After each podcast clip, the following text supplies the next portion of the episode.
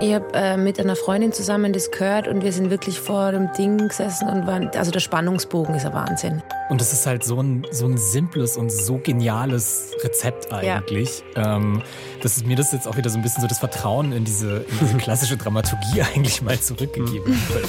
Ich fand das auch einfach wahnsinnig eindrücklich erzählt und es ist eigentlich so minimalistisch, wie es nur geht, aber hat mich krass in so einen Sog geholt. Die zwei wirken so cool dass es fast schon Wunder ist, dass sie einen Podcast haben. Und ich bin einfach dankbar, dass sie es gemacht haben. Deutschlandfunk Kultur über Podcast. Hi, herzlich willkommen zum Podcast KritikerInnen Trio vom Deutschlandradio. Drei Menschen haben jeweils einen Podcast mitgebracht und über die sprechen wir jetzt in den nächsten gut 40 Minuten. Drei sehr, sehr unterschiedliche Podcasts. Einmal gute Unterhaltung aus NRW, einmal Angst vor Telefonanrufen aus Bayern und einmal minimalistisches Storytelling aus den USA. Und dabei sind heute die Kabarettistin, Slam-Poetin und Podcasterin Theresa Hossa. Hallo Theresa. Hallo, vielen Dank für die Einladung. Und Kais Harabi ist dabei, der sich für den Deutschlandfunk Kultur rund um die Uhr Gedanken über Podcasts macht. Hallo Kais. Hallo Mike. Und ich würde sagen, wir fangen mit Theresa an. Für die, die dich nicht kennen, du hast mehrere Podcasts, zum Beispiel Axolotl und Co., ein lustiger Wissenschaftspodcast. Bist Teil von Man lernt nie aus und den Podcast Duschbier hast du auch mit der Comedy-Autorin Katharina Reckers zusammen, wo ihr über alles Mögliche sprecht, was gerade so passiert. Wir hören mal rein in einen Ausschnitt, in dem du dir Gedanken machst, ob du deinen nächsten Geburtstag auf dem Spielplatz feierst einfach diese Bewegung und, und diesen Blödsinn. Und wir haben dann auch irgendwie Alkohol getrunken und so, halt die Eltern und, und die lieb, Kinder schenken haben so viel Aufmerksamkeit, Katharina. So ich liebe geil. es, dass du, ich liebe es, dass du das liebst. Das ist nämlich dein Bühnen-Ich einfach. Leute, hier habe ich eine Bühne, hier kriege ich Aufmerksamkeit, da kriegst du auch einfache Lacher. Ja, und Wobei, du kannst ihnen einfach jeden Scheiß erzählen und sie glauben es dir. Wobei eine bekannte Puppenspielerin, eine mir bekannte Puppenspielerin, mhm. ähm, hat erzählt, die natürlich viel vor Kindern auftritt, ähm, mit so Marionetten, hat gesagt, Kinder heftiges Publikum. Die sind voll heftig. Die lachen nur, wenn sie es wirklich lustig finden. So ist es. Und wenn nicht, gucken sie dich mit großen toten Augen an und gähnen auch so laut. ja, ich glaube einfach, ich, glaub, ich weiß halt nicht, wie man das so rüberbringt, wenn ich jetzt meinen 29. Geburtstag dann auf dem Spielplatz feiere, ob das nicht ein bisschen weird kommt. Ja. Aber ich werde das, ja, ich sehe es eigentlich nicht ein, dass so Spielplätze nur für Kinder sind, weil Schaukeln macht mega viel Spaß. Theresa, welchen Podcast hast du mitgebracht heute in die Sendung?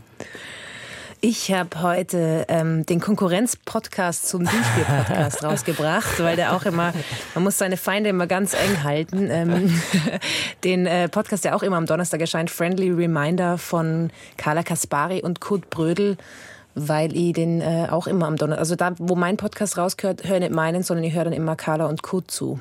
Okay, genau. aber ist es ähm, eine freundschaftliche Rivalität oder hast du den Friendly das, Reminder so richtig? Das werden wir sehen. Das werden wir sehen. Nein, ich höre, höre sie wirklich sehr, sehr, ich höre sie wirklich sehr, sehr gern, weil es einfach ein, ein Kulturpodcast ist, der aber auch äh, viel Absurdität drinnen hat und weil ich einfach äh, Carla und Kurt in ihrer Arbeit wahnsinnig schätze und dieses Gespräch, also ich freue mich einfach, dass sie es machen, weil ich finde, die zwei wirken so cool dass es fast schon Wunder ist, dass sie einen Podcast haben.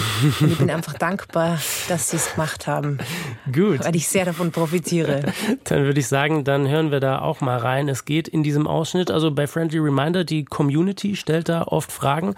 Und ähm, mhm. Sie besprechen hier jetzt in dem Ausschnitt gleich eine Frage, die war, ähm, wie die beiden denn zum Thema Hund stehen. Und ähm, das sind die Ausführungen der beiden.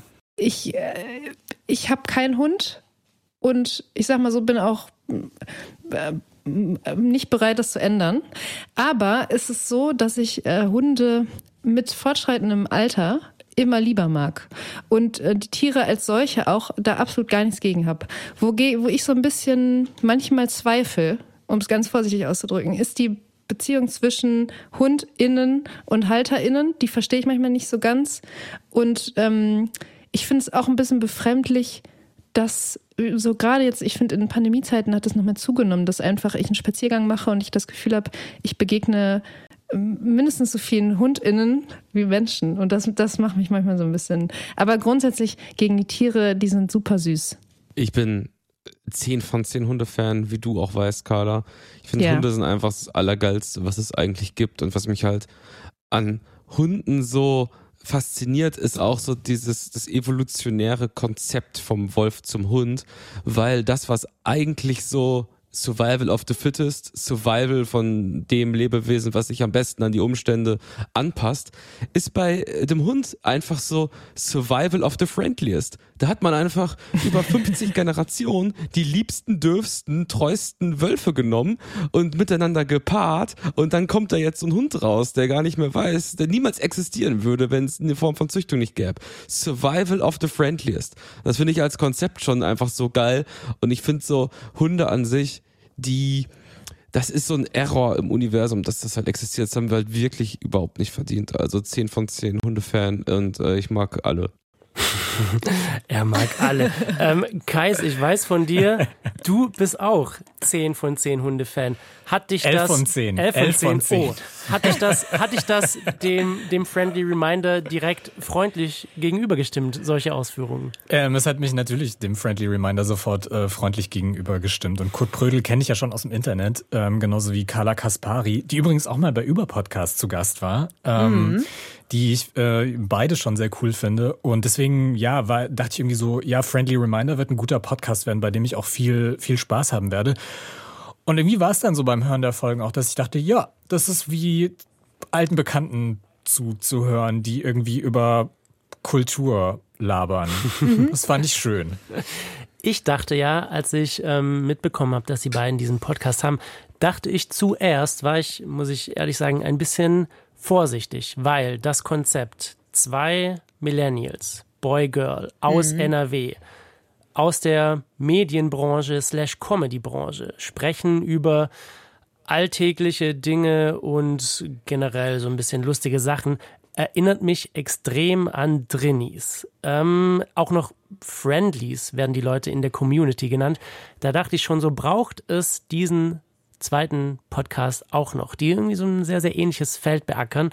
Und ähm, ich muss sagen, ich äh, habe mich dann doch ein bisschen bekehren lassen und äh, meine Anfangsskepsis, die ist verflogen, weil ich finde, dass die beiden einen sehr ähm, schönen Vibe haben. Also der Vibe ist komplett anders wie bei Drinnies, die eben auch dieses Paar sind, das er zusammen auf dem Dachboden sitzt.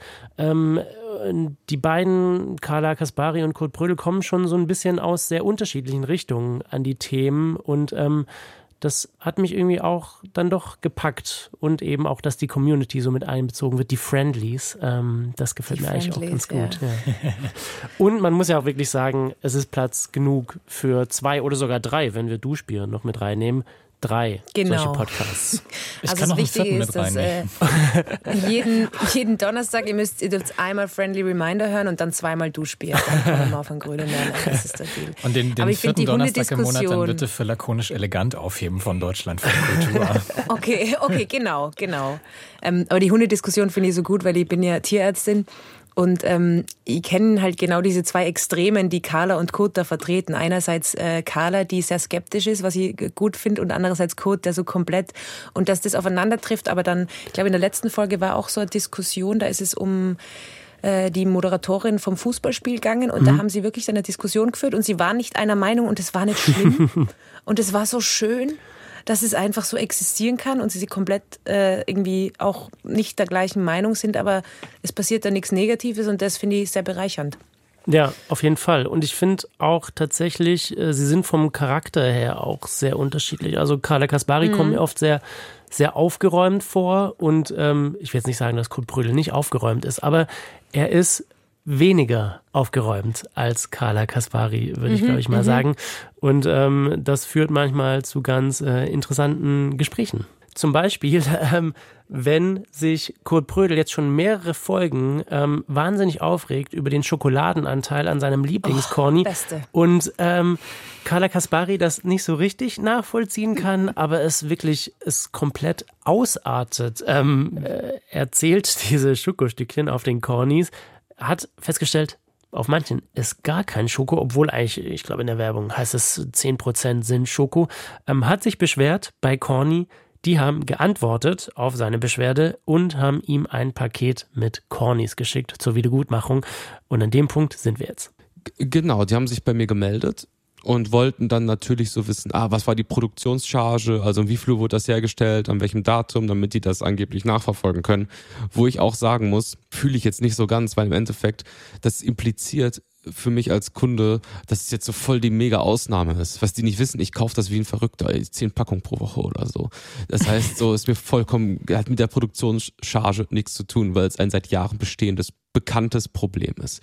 Hab's natürlich trotzdem geschickt und ähm, jetzt erwartet mich ein Paket der Firma Corny, wo ich natürlich uh. sehr, sehr gespannt drauf bin. Was ich halt vermute, es ist das ist der Standard-Move. Jetzt kriegen die, hat der andere Dude auch bekommen, kriegen dann halt 10, 20 Verpackungen von Müsli-Riegeln geschickt, damit wir schön ruhig sind. Aber ich werde das abmessen. Ich werde jeden einzelnen Riegel in dieser Verpackung ganz genau anschauen. Und ich werde da dranbleiben. Ich lasse mich da nicht abspeisen. Ich werde den sowieso auch weiter kaufen, aber ich möchte, dass man diese Produktion dieses Riegels endlich auf einen verlässlichen Status bringt. Ja, er lässt sich locker. Nee, nee, das zieht sich jetzt schon wirklich mehrere Nein. Folgen, dieses Corny-Gate. Und ich find's gut. Ich find's gut. Es hat dann auch auf Instagram Reels dazu gegeben, wo er den Corny gefilmt hat und es ist exakt für was ich ähm, da bin. Also das sind genau die und auch eben diese Unglaublich, es ist ja auch so schön, weil Kada so so, wie du sagst, so das nicht ganz und irgendwie, man merkt so, sie will ihn schon unterstützen, aber sie findet es auch ein bisschen absurd und das finde ich wundervoll. Ja, das, Running äh, Der Conny Gate, ich hoffe, er geht in die nächste Runde. Sowieso also, immer gut. Also bist du schon eher so für die Gags da oder, oder tatsächlich für die Inhalte? Weil ich habe mir den natürlich so vor allem erstmal wegen der Inhalte angehört und dachte so, oh ja, sie reden da jetzt irgendwie launig ernsthaft über, über Popkulturthemen und war dann so ein bisschen, ich will nicht sagen enttäuscht, aber so ernüchtert, weil ich dachte so, ja, das ist eigentlich alles nochmal das, was ich auf Twitter schon zu, keine Ahnung, dieser Männerumfrage oder zu Rammstein oder was auch immer gerade das Thema ist, gelesen habe. Ähm, aber die Gags fand ich halt auch geil. Jetzt war ich mir so ein bisschen unsicher, wie ich das finden soll. Ähm, ich weiß, was du meinst. Also jetzt äh, in Bezug auf die Themenwahl. Ich finde, das ist boah, ich finde, das ist immer so, man, man, man sieht es ja aus einer Perspektive, dass das Leute hören, die irgendwie viel mit Medien zu tun haben. Und irgendwie finde ich es schon gut, dass aktuelle Themen besprochen werden und dass da auch Positionen bezogen werden. Ich mache das selber auch nicht so gern, weil ich einmal das Gefühl habe, es haben eh schon alle drüber was gehört, aber es ist schon verwunderlich, wie viele Leute, wie, an wie vielen das vorbeigeht. Aber ich finde so, wenn man bedenkt, Kurt und Carla sind beide in der, in der Kölner Medienbubble drinnen und ich war ja, ich habe auch äh, hin und wieder in Köln gewohnt, ähm, finde ich, das ist so der, der, der am angenehmsten diese Themen behandelt und wo man nicht das Gefühl hat, okay, die zwei hängen irgendwie nur in der einen Bar ab, sondern sie haben einen guten Abstand zu dem allen. Aber wer weiß, was da noch kommt. Ich glaube, da ist, da kommt noch viel. Also. Auf jeden Fall glaube, bei Cornygate, glaube ich, das ist noch nicht äh, ja. vorbei, diese Geschichte. ähm, aber es ist ja schon so eher ein Podcast, den hört man nebenbei. Da muss man vielleicht auch nicht hundertprozentig aufmerksam sein. Oder wie mhm. hörst du den in welcher Situation? Also ich höre den wirklich so als, als, als Mittagspause. Das ist dann immer so, in der Mittagspause mache ich dann den Podcast an und dann höre ich den und das entspannt mich. Aber ich habe, äh, ich höre nicht so viel. Also ihr habt ja ähm, auch Podcasts mitgebracht und die habe ich jetzt gehört und ich bin eigentlich bei Podcasts immer noch eher auf dieser ähm, Laberschiene, weil ich das sehr genieße. Oder halt eben diese Gespräche und jetzt äh, durch eure Empfehlungen merke ich so, ah okay, da gibt es ja eine Welt, die nur gar nicht kennen. Also äh, ich bin gespannt.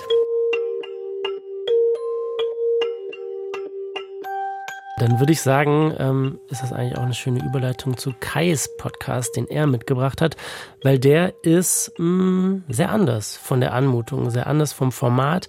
Es ist ein Podcast vom BR ähm, und er heißt Telephobia. Kais, möchtest du was dazu erzählen? Also er ist äh, von Lea Utz und äh, Juliane Rummel und er ist entstanden in einem Volontariatsworkshop des Bayerischen Rundfunks, also quasi in so einem Reporter-Ausbildungsworkshop. Äh, ähm, und in diesem Podcast geht es eigentlich um Leute, die Angst vor diesem einen Anruf haben. Also mh, Jetzt muss ich kurz überlegen, wie ich es am besten beschreibe. Ich weiß nicht, habt ihr so, ein, so einen Anruf, den ihr so ewig vor euch hergeschoben habt und so denkt so, oh ja, mach ich morgen, mach ich übermorgen, mach ich nächstes Jahr? Ja. Ja. Beim Finanzamt. Wäre vielleicht auch was für, für Telephobia. Aber äh, Lea Utz, die, die Host des Podcasts, die begleitet eben solche Leute ähm, dabei, die dann am Ende jeder Folge doch diesen einen Anruf machen. Also in der ersten Folge, äh, die mich ganz besonders berührt hat, geht es um einen Typen, der ähm, sich bei jemandem meldet, der ihn in der Schule gemobbt hat. Ähm, mhm. Und die haben dann nochmal ein sehr, sehr berührendes und sehr ernsthaftes Gespräch. Und das fand ich irgendwie sehr krass. Und da gibt's, also das ist nicht alles auf diesem sehr sehr krassen, berührenden, emotionalen Level. Es gibt auch einen Typen, der rausfinden will, wer ihm damals die Yu-Gi-Oh! Karte geklaut hat in der Schule und der dann das, eben den das Hauptverdächtigen ist dann wie anruft. Cornygate. ja, voll. Aber es ist trotzdem irgendwie halt sehr ähm, es ist trotzdem nicht so mit so einem Augenzwinkern erzählt, sondern sie, sie nimmt diese Sachen sehr unironisch, sehr ernst und irgendwie ergeben sich dann immer so sehr schöne Momente, finde ich, die ich sehr relatable fand. Also ich dachte mhm. dann irgendwie auch bei dieser Yu-Gi-Oh! Kartengeschichte, obwohl es objektiv wahrscheinlich einfach super albern ist, dass man irgendwie 10, 15 Jahre lang immer noch diesem Thema nachhängt. So, ja, ich habe auch so eine Situation, dass mir jemand ähm, irgendwie ein Playstation-Spiel zerkratzt hat, als ich irgendwie hm. zwölf war. Und ich würde gerne wissen, ob es die Person wirklich war. Und ich würde da jetzt auch gerne mal anrufen und dass es wirklich zugibt. Ähm, also es ist irgendwie sehr relatable, würde ich sagen. Mm, lass uns mal reinhören, gerade in diese erste Folge, die du angesprochen hast, ähm, da telefoniert Norman am Ende. Also es ist nicht immer so, dass am Ende tatsächlich diese Person, die gesucht wird, ans Telefon geht. Ähm, in dem Fall ist es so, Norman heißt das Mobbingopfer und er telefoniert mit einem, der ihn jetzt nicht in vorderster Front dabei war, ihn zu mobben, aber der immer so ein bisschen dabei war, immer in der zweiten Reihe gestanden hat und ähm, angefeuert hat. Und mit dem spricht er über das Thema und ähm, da hören wir jetzt mal rein. Also ich habe auch ein bisschen Angst vor der Frage, aber ich finde es auch irgendwie spannend. Wie hast du mich damals wahrgenommen? Wie, wie du, äh, wie mit dir umgegangen wurde, oder? Nee, einfach mich als Person. Ich weiß, was Norman da gerade macht. Er will hören, dass er okay war, damals in der Schule, dass es nicht an ihm lag. Dass Martin ihn nicht gemobbt hat, weil er halt er selbst war. Also, wenn, wenn ich mir jetzt so vorstelle, was Leute über mich dachten in dem Alter, dann denke ich, fett, hässlich, eklig, stinkt, kann nichts, den mag niemand, und ist halt scheiße. Also da, da keine der Attribute waren jetzt in meinem Kopf. Das kann ich dir auf jeden Fall sagen. Das ist gut. Tatsächlich, das hört sich total abgedroschen an, aber du warst, du warst für mich einfach ein, ein netter Kerl. Also du natürlich äh, hast du dich mit anderen Themen beschäftigt als ich, aber ich habe dich jetzt nicht als also irgendwie als, als Person wahrgenommen, über die man, über die man sich irgendwie lustig macht oder sonst irgendwas. Manchmal habe ich mir womöglich gedacht, dass du es dir selbst ein bisschen schwer machst, was aber falsch ist im Nachhinein, weil du gar keine andere Wahl hattest, dich, dich, als dich so zu verhalten. Das war Code für.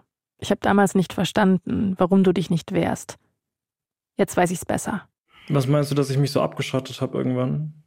Ja, dass man, also für jemanden, auf meiner Seite sah es dann so aus, dass man ja sich auch sah es aus, dass man, keine Ahnung, eine, eine, offene Flanke anbietet oder sonst irgendwas, was total behämmert ist, weil du einfach das gemacht hast, wozu du die Kraft hattest. Norman starrt auf das Handy auf der Tischplatte, fast ein bisschen ungläubig. Eigentlich wünscht er sich ja noch was anderes. Eine Entschuldigung, die er glauben kann. Aber das hier ist ein Anfang. Sehr heftiges Thema auf jeden Fall. Und ich glaube, jede Person, die schon mal gemobbt wurde, ähm, trifft diese Folge auch sehr hart. Also bei mir war das auch so, dass, dass mich das sehr berührt hat. Ähm, wie war es bei ja. dir, Theresa? Es hat mich schon, ich habe äh, mit einer Freundin zusammen das gehört und wir sind wirklich vor dem Ding gesessen und waren, also der Spannungsbogen ist ein Wahnsinn. Mhm. Weil man natürlich nicht weiß, ob dieser Anruf, also es ist vom Konzept her, ich habe dann auch gehört, eben im Volo entstanden und so, also wirklich grandios. Ähm, so simpel und so gut. Und ähm, es war einfach ein Riesenspannungsbogen. Und ich muss schon auch sagen, dass dieses äh, Mobbing-Thema, also ich habe äh, auch Mobbing erfahren, aber, aber irgendwie in einer anderen Art und Weise, würde ich sagen. Aber dass das natürlich total, ja, extrem emotional ist und ja, dieses Gefühl eben, was, was der Martin da ist ja am Telefon, der mhm. ihn quasi, der, der, war in der zweiten Reihe, der war jetzt kein aktiver ja. Mobber, aber er war in der zweiten Reihe und er beschreibt dann ganz schön, dass er sagt, er war einfach froh, dass es nicht ihn getroffen hat. Mhm und hat sich natürlich dann wie es so oft ist, gefragt, warum trifft es ihn nicht? Und dann hat er das mit sich selber begründet, indem er sagt, ja, aber er hebt ja die Flanke hin. Er macht ja die Flanke auf oder so. Hm. Er gibt ihnen ja die Möglichkeit, um sich selber zu rechtfertigen, ja, ja, mir kann das nicht passieren. Und gleichzeitig aber die Angst, es kann, es kann halt jedem passieren. Und dann reagiert man halt drauf und, und spielt genau den Mobbern in die Karten. Und das war einfach wahnsinnig interessant, wie man eigentlich auf dieser unter Anführungszeichen kindlichen Ebene sieht, was da stattfindet, wenn Menschen was Schlechtes widerfährt, wie andere nicht einschreiten, wie keine Courage stattfindet. Und ich finde es einfach faszinierend, wie ähm, das Mobbingopfer quasi sich da dem stellt. Also weiß nicht, ob ich das gemacht hätte. Ich weiß ja. es nicht. Ich finde es auch extrem ähm, eindrücklich auch erzählt, dadurch, ähm, dass das dann auch eben dieses Gespräch zustande kommt. Ähm, wobei ich mir manchmal gedacht habe, ähm, das ist jetzt natürlich auch so eine, so eine Perspektive aus den Medien, das geht mir manchmal auch so, ich weiß nicht, zum Beispiel bei, bei TV-Shows, bei so mhm. ähm, Sachen ja, wie zum Beispiel Queer Eye, da kommen die Leute da hin und die verändern die dann und sowas und die Kameras, die sind aber schon da.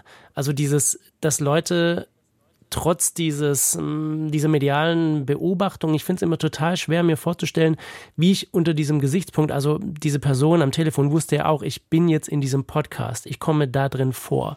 Ähm, wie verhalte ich mich da? Also diese, diese Sicht mhm. auf sich selber, ich finde es total schwierig einzuschätzen, wie authentisch Leute dann wirklich unter solchen Bedingungen sind, wenn ich weiß, dieses Gespräch landet in einem Podcast, der vom Bayerischen Rundfunk veröffentlicht wird. Da bin ich manchmal, finde ich manchmal ja, so ein bisschen so, wie wenn man Tiere beobachtet, oder? Also du, auch, du musst ja auch in ein System eindringen, um das quasi zu beobachten. Und natürlich, wenn du jetzt irgendwie in der Wildnis bist, greifst du in dem Moment ein. Mhm. Also du kannst es nie ganz äh, ausschließen, wie authentisch das ist. Aber selbst wenn es komplett fiktiv wäre, die Geschichte, selbst ich habe mir dann angedacht, ist es geskriptet, ist es erfunden mhm. oder also kann ja auch sein, dass es einfach so quasi ein Skript ist und eine Idee ist ist es mir, also ist ja auch okay. Also würde mir jetzt weniger stören. Mhm. Es gibt diese Geschichte sicher, deswegen bin ich da nicht so. Also ich finde dieses Ganze, alles muss so authentisch sein, ist ein bisschen, naja, nichts muss authentisch sein. Es darf schon auch äh, eine Ebene dazukommen. Ja. Wobei ich, also ich, ich finde das, was du gesagt hast, Theresa, mit der, mit der Dramaturgie total spannend, weil es natürlich auch so eine klassische, ja, fast Fernsehdramaturgie eigentlich ist. Es gibt mhm. einen klaren Protagonisten oder eine Protagonistin. Es gibt eine klare Herausforderung, dieser Telefonanruf. Und die Spannung entsteht eigentlich dann daraus so, macht die Person diesen Anruf oder macht sie ihn nicht, traut sie sich oder traut sie sich nicht. Ähm, ja. Und es ist halt so ein, so ein simples und so geniales Rezept eigentlich. Ja. Ähm, dass mir das jetzt auch wieder so ein bisschen so das Vertrauen in diese, in diese klassische Dramaturgie eigentlich mal zurückgegeben hat, weil ich immer so dachte, so, oh nee, so Reality-Fernsehen funktioniert ja eigentlich auch oft nach solchen, nach diesem, nach diesem Strickmuster. Ähm, und das fühlt sich dann oft so abgedroschen an. Aber hier hatte ich so das Gefühl, so, nee, das berührt mich richtig. Das geht mir, das geht mir nahe. Und ich, bin auch so, ich fühle mit diesen Menschen, weil er einfach unglaublich gut erzählt ist und weil auch Lea Utz einfach mhm. irgendwie so unfassbar irgendwie empathisch ist, ohne so aufdringlich zu sein. Ähm, das fand ich richtig, richtig toll. Mhm. Ähm, eine, eine Sache, die zu dieser Erzählart von Lea Utz, die würde ich euch gerne noch fragen, wie ihr das seht. Ich habe hier noch einen Ausschnitt, lasst uns da mal reinhören. Ähm, da macht sie nämlich was, was sie oft in diesen Folgen macht und ich habe mich gefragt, wie ihr das wohl findet. Also bewusst wurde mir, dass ich Angst vor der Schule habe, als ich angefangen habe, so meine Freizeit irgendwie wie so ein Countdown zu rechnen. Wenn Norman von der Schule nach Hause kommt, schaut er als erstes auf die Uhr. Er rechnet aus, wie viel Zeit er noch hat, bis er schlafen gehen muss. Weil schlafen gehen heißt aufstehen. Und aufstehen heißt Schule. Naja, noch sieben Stunden, noch sechs Stunden, noch fünf Stunden, noch vier Stunden. Noch drei, noch zwei, noch eine. Immer wieder auf die Uhr geguckt und irgendwie gehofft, dass der Zeiger sich möglichst langsam bewegt, die Zeit nicht vergeht. Dieses noch drei, noch zwei, noch eine, wie sie das sagt. Ähm, ich dachte an manchen Stellen, ist mir das zu doll. Also das ist mir zu dick aufgetragen. Geht das euch ähnlich? Ich habe mich auch ähm, eben zur, zur Stimme, weil es äh, sehr, sehr schöne Stimmfarbe. Und ähm, ich habe aber auch einfach das Gefühl, dass das auch eine Übungssache ist und dass ich selber bei mir auch merke, wenn ich, wenn ich Sachen einspreche fürs Radio oder so, dass ich eine gewisse Dramatik reinlege. Aber es ist mir auch aufgefallen, Und ich habe es dann aber für okay abgetan. Hm. Also, ich finde, es, ich find, es, ja es, ja, es fällt auch sehr auf, im Gegensatz dazu, man, man, hört sie ja oft in so Situationen ganz normal reden mit Leuten. Ja. Und wie sie es dann spricht, ist schon nochmal so eine extra Schicht Erzählstimme drauf, die mich manchmal dann so ein bisschen irritiert hat, weil es mit, ich weiß nicht, zu viel Pathos irgendwie, dachte ja, ich manchmal, ja, ist mir einfach eine Nummer zu viel. Hm. Aber ja. ich würde das mal verteidigen und ich fand das eigentlich ganz gut, weil es sind natürlich irgendwie zwei verschiedene Haltungen, mit denen sie da mhm. spricht und dieser, dieser Pathos, wie du es genannt hast, Mike, das ist ja was, was man, was zumindest ich irgendwie so aus ganz vielen US- oder so englischsprachigen Podcasts kenne, wo das ja genauso erzählt wird. Ja. Und ich finde, hier wirkt es so für mich das erste Mal nicht wie jemand, der sich diese, diese angloamerikanische Erzählhaltung irgendwie so, so aneignet, sondern die, die wirklich performt. Ähm, deswegen fand ich das eigentlich ganz gut. Mhm. Vielleicht ist das tatsächlich, ähm, wie du auch sagst, diese, diese angloamerikanische Art zu erzählen. Vielleicht ist das irgendwie wie mit mit Songs auch. So, wenn der Text auf Englisch ist, ist es okay, wenn der kitschig ist. Wenn ja, er auf ja. Deutsch ist, denkt ja, man sofort so, oh, oh, das ist jetzt aber, aber auf Englisch juckt es irgendwie niemanden. Ja, ähm. ich bin einfach froh, dass da eine Frau spricht, weil Männerstimmen, die da tue ich mir immer so schwer dazu zu hören, auf Dauer.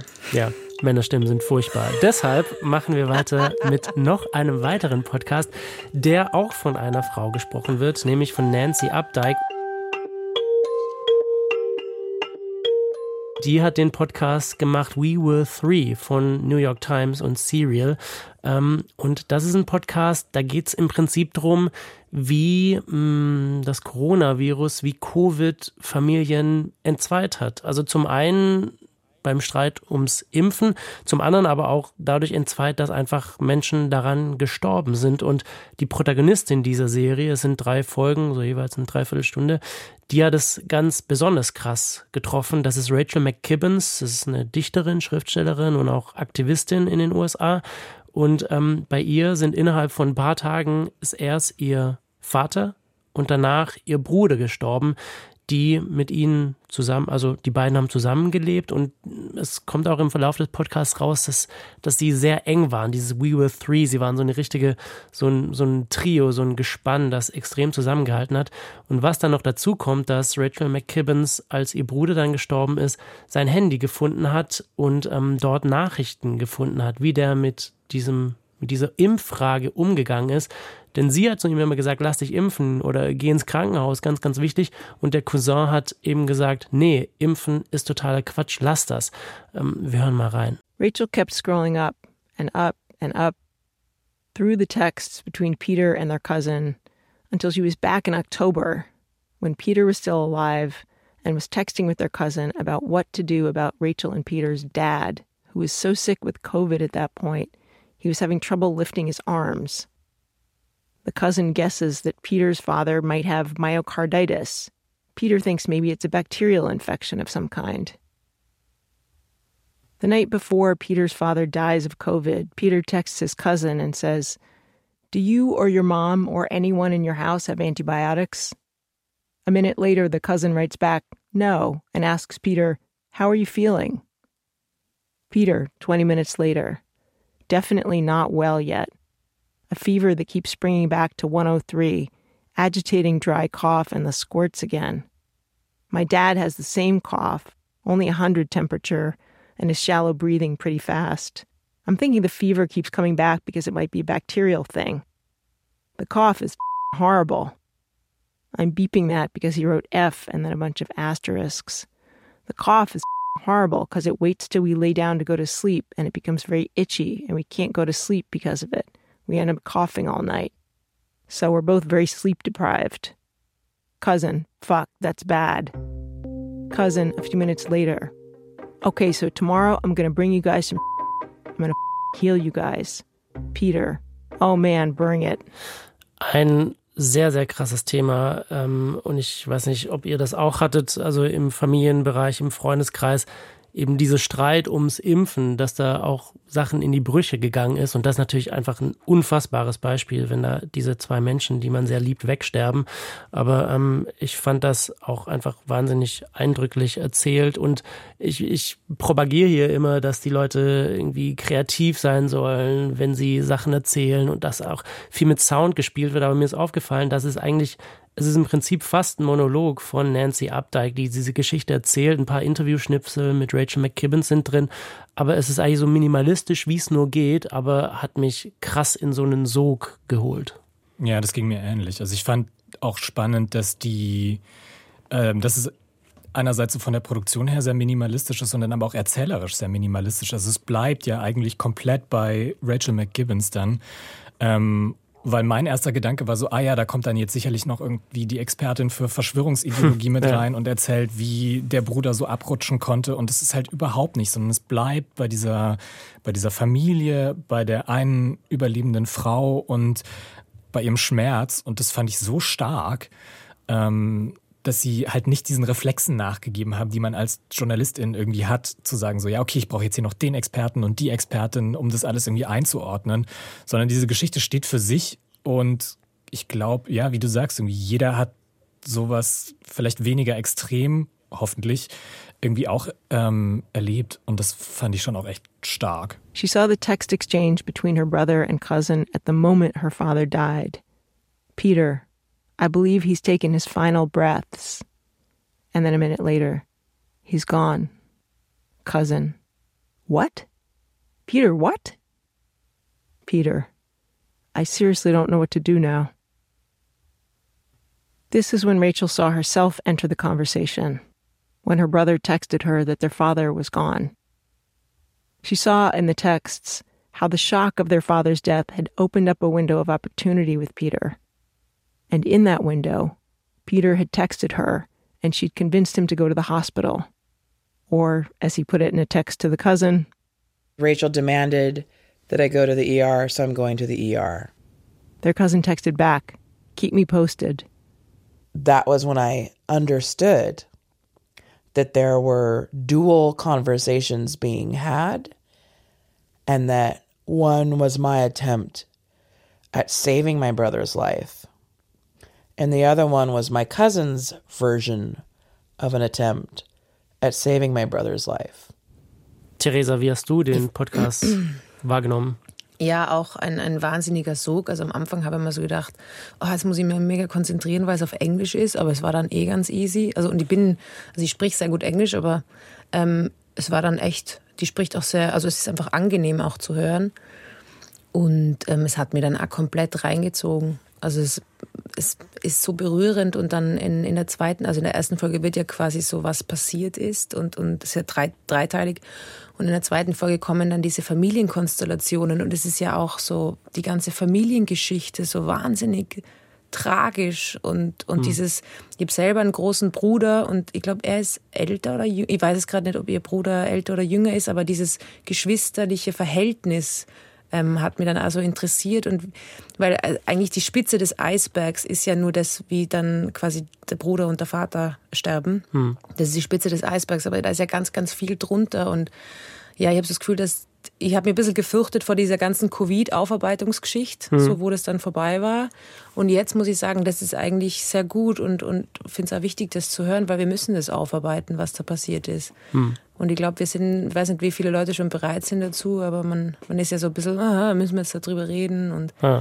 Aber das war wirklich sehr, sehr gut. Ich hatte kurz ein bisschen Sorge. Also in der zweiten Folge dachte ich, weiß nicht, ob ich das noch weiter hören kann, weil es schon extrem weit in diese Familiengeschichte reingeht. Also der Vater war auch Alkoholiker, hat sie und den Bruder geschlagen, die Mutter und seine Freundin auch immer. Und ich kam mir irgendwann so ein bisschen voyeuristisch vor bei dieser Familiengeschichte.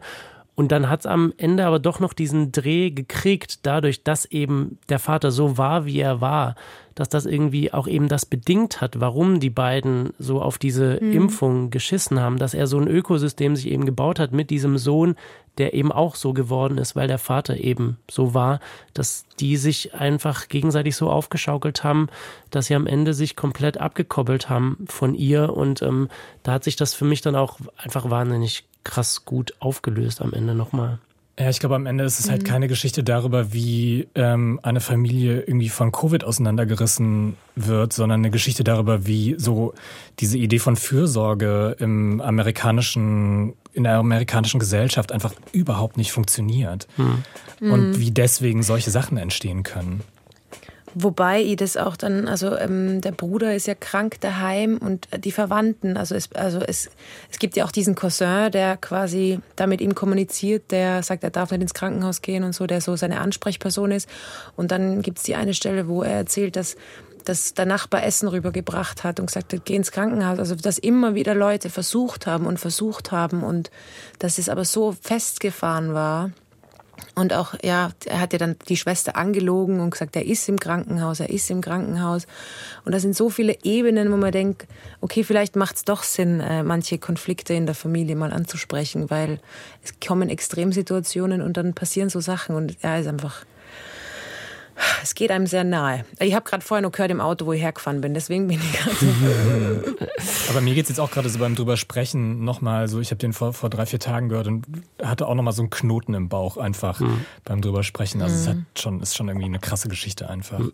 Also drei Podcasts heute hier in der Sendung, die uns alle drei sehr berührt haben. Cornygate hat uns berührt, aber natürlich auch die Geschichten ich muss da noch kurz was dazu sagen. Three, ja äh, zu Conygate, weil ähm, ich glaube, wir dürfen nicht, ich glaube, Kurt Brödel meint das nicht ironisch, der meint das, der meint das wirklich ernst.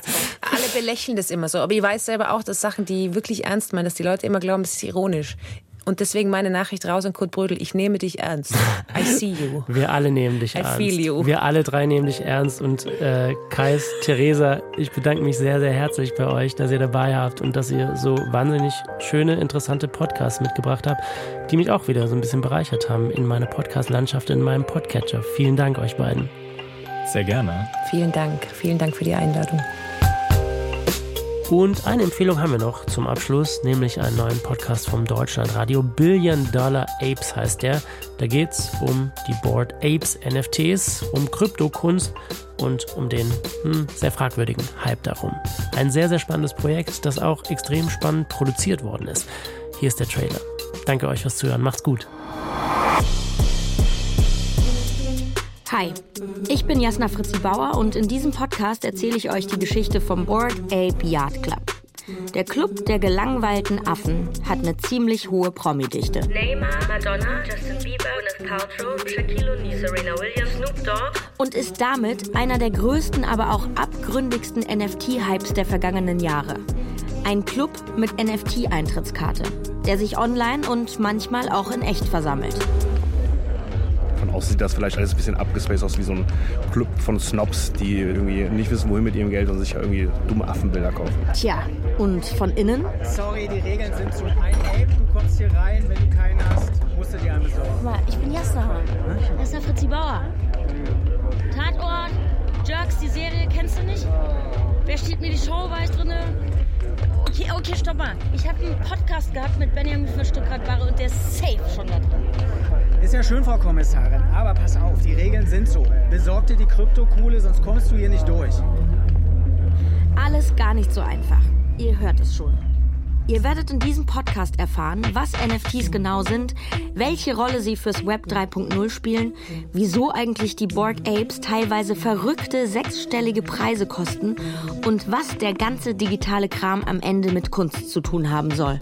Ich habe auch Anrufe von bekannten Künstlern bekommen, die verstehen wollten, wie das funktioniert, weil alle hatten jetzt das Gefühl, sie müssen NFTs machen. Und auch für die Kryptowelt gilt natürlich, wo viel Geld ist, ist auch viel Abgrund. So viel kann ich schon mal spoilern. The case is really about the sale of financial products. Um, and it's wrapped up in a cloak of art. Sind sie wirklich so, so blind und teilweise so dumm, dass sie äh, ja ab und zu oder sehr häufig aus Versehen rassistische oder neonazistische Sprache und Symbolik verwenden. There is something dark about it. Rassismusvorwürfe, Scams, Skandale, Prozesse, alles ist da. Jetzt müsst ihr nur noch mit reinkommen und euch mit mir das illustre Spektakel angucken. Ich bin schon mal drin.